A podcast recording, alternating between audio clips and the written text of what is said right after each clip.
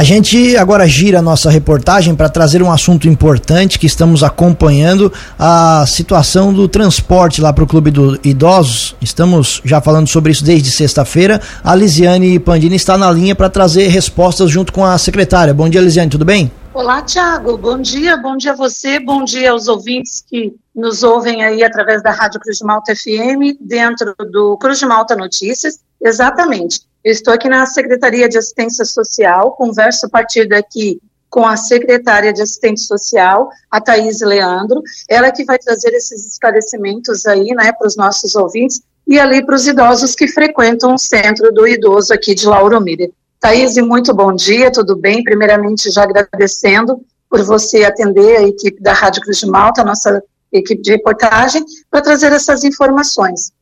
É, o fato é que houve a suspensão né, de uma van que até então vinha transportando esses idosos. E é, foi feito o corte dessa van, né, então a gente é, gostaria de saber o porquê né, desse corte veio acontecer agora nesses últimos dias. Bom dia, Lisiane, bom dia a todos os ouvintes, a equipe da Rádio Cruz de Malta. Eu que agradeço o espaço para né, que a gente possa estar esclarecendo essa essas informações acerca do transporte do idoso. É, inicialmente, eu quero esclarecer que a informação de que o transporte foi cortado pela contenção de gastos, ela não procede. Essa é uma informação, na verdade, inverídica. Eu acredito que aconteceu uma confusão porque aconteceu no mesmo momento a contenção de gastos e o corte do transporte. Então, pode ser que as pessoas tenham entendido de forma equivocada e aí gerou essa informação que não procede. Então, nesse primeiro momento, eu gostaria de informar que essa que esse tipo de comentário, informação, ela não é verdadeira.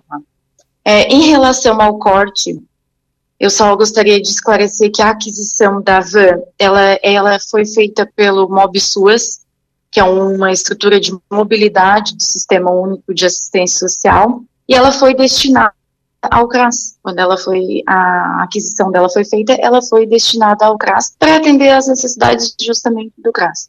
O que acontece é que a gente estava tendo um conflito de horários de atendimentos, porque a van estava sendo destinada ao idoso na quinta-feira à tarde, e às vezes a gente tinha alguma atividade do CRAS para realizar na quinta, e nós não tínhamos o veículo que de fato era exclusivo para o CRAS, de prioridade para o CRAS.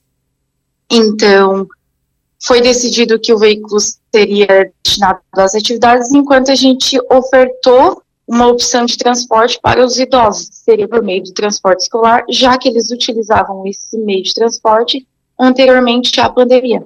Foi com o retorno da pandemia que a gente começou a utilizar a van para fazer um, é, uma rota, duas rotas aqui da, do centro da cidade, mais próximo do centro do idoso.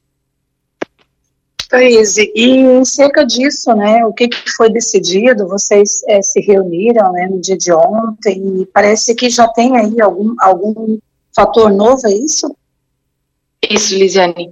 Na verdade, o, essa mudança não foi bem aceita. Eu fui procurada por vários idosos também, a rádio foi procurada, porque houve ali uma, enfim, não conseguiram aderir à modalidade de transporte é, escolar por diversos fatores que eles me relataram. Então, ontem eu fiz uma reunião com a coordenadora do transporte. A gente vai voltar a fazer a rota com a nossa van.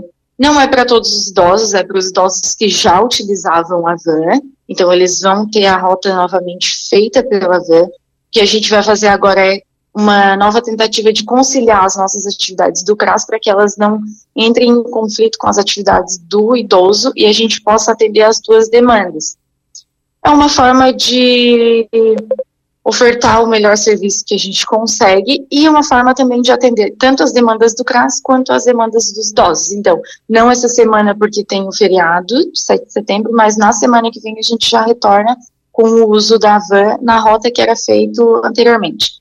Não vou citar aqui os pontos, porque talvez gere outra confusão, mas os idosos que já eram atendidos com a van vão voltar a ser atendidos novamente com a van.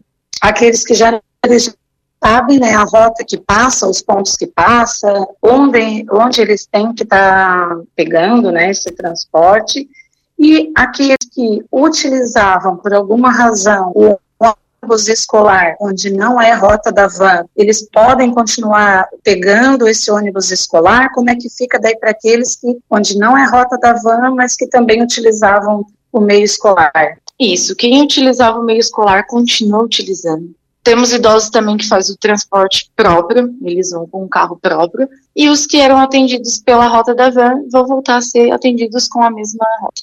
Ok, então já passa a vigorar na próxima quinta-feira, não essa, para ficar claro, por conta do feriado, né? Mas sim já na próxima semana, é isso, né, Thaís? É isso. Na próxima semana, no dia 14, a gente já tem as atividades na quinta-feira no Centro do Idoso e volta normal, como era feito anteriormente. É, Thaís, obrigada mais uma vez, né, da minha parte seria para esclarecer essas dúvidas, né, e ter já, de fato, alguma resposta positiva, que foi o caso aqui, né, e a gente deixa também, né, o nosso espaço sempre aberto, assim que vocês é, precisarem, quiserem passar alguma informação, né, a Rádio Cruz de Malta também se coloca aí a dispor.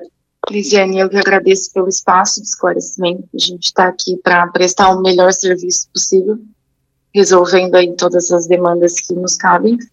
E eu me coloco à disposição também para qualquer assunto relacionado à pasta da assistência social. Obrigada. Tiago, esta foi a nossa reportagem desta manhã de terça-feira para o Cruz de Malta Notícias.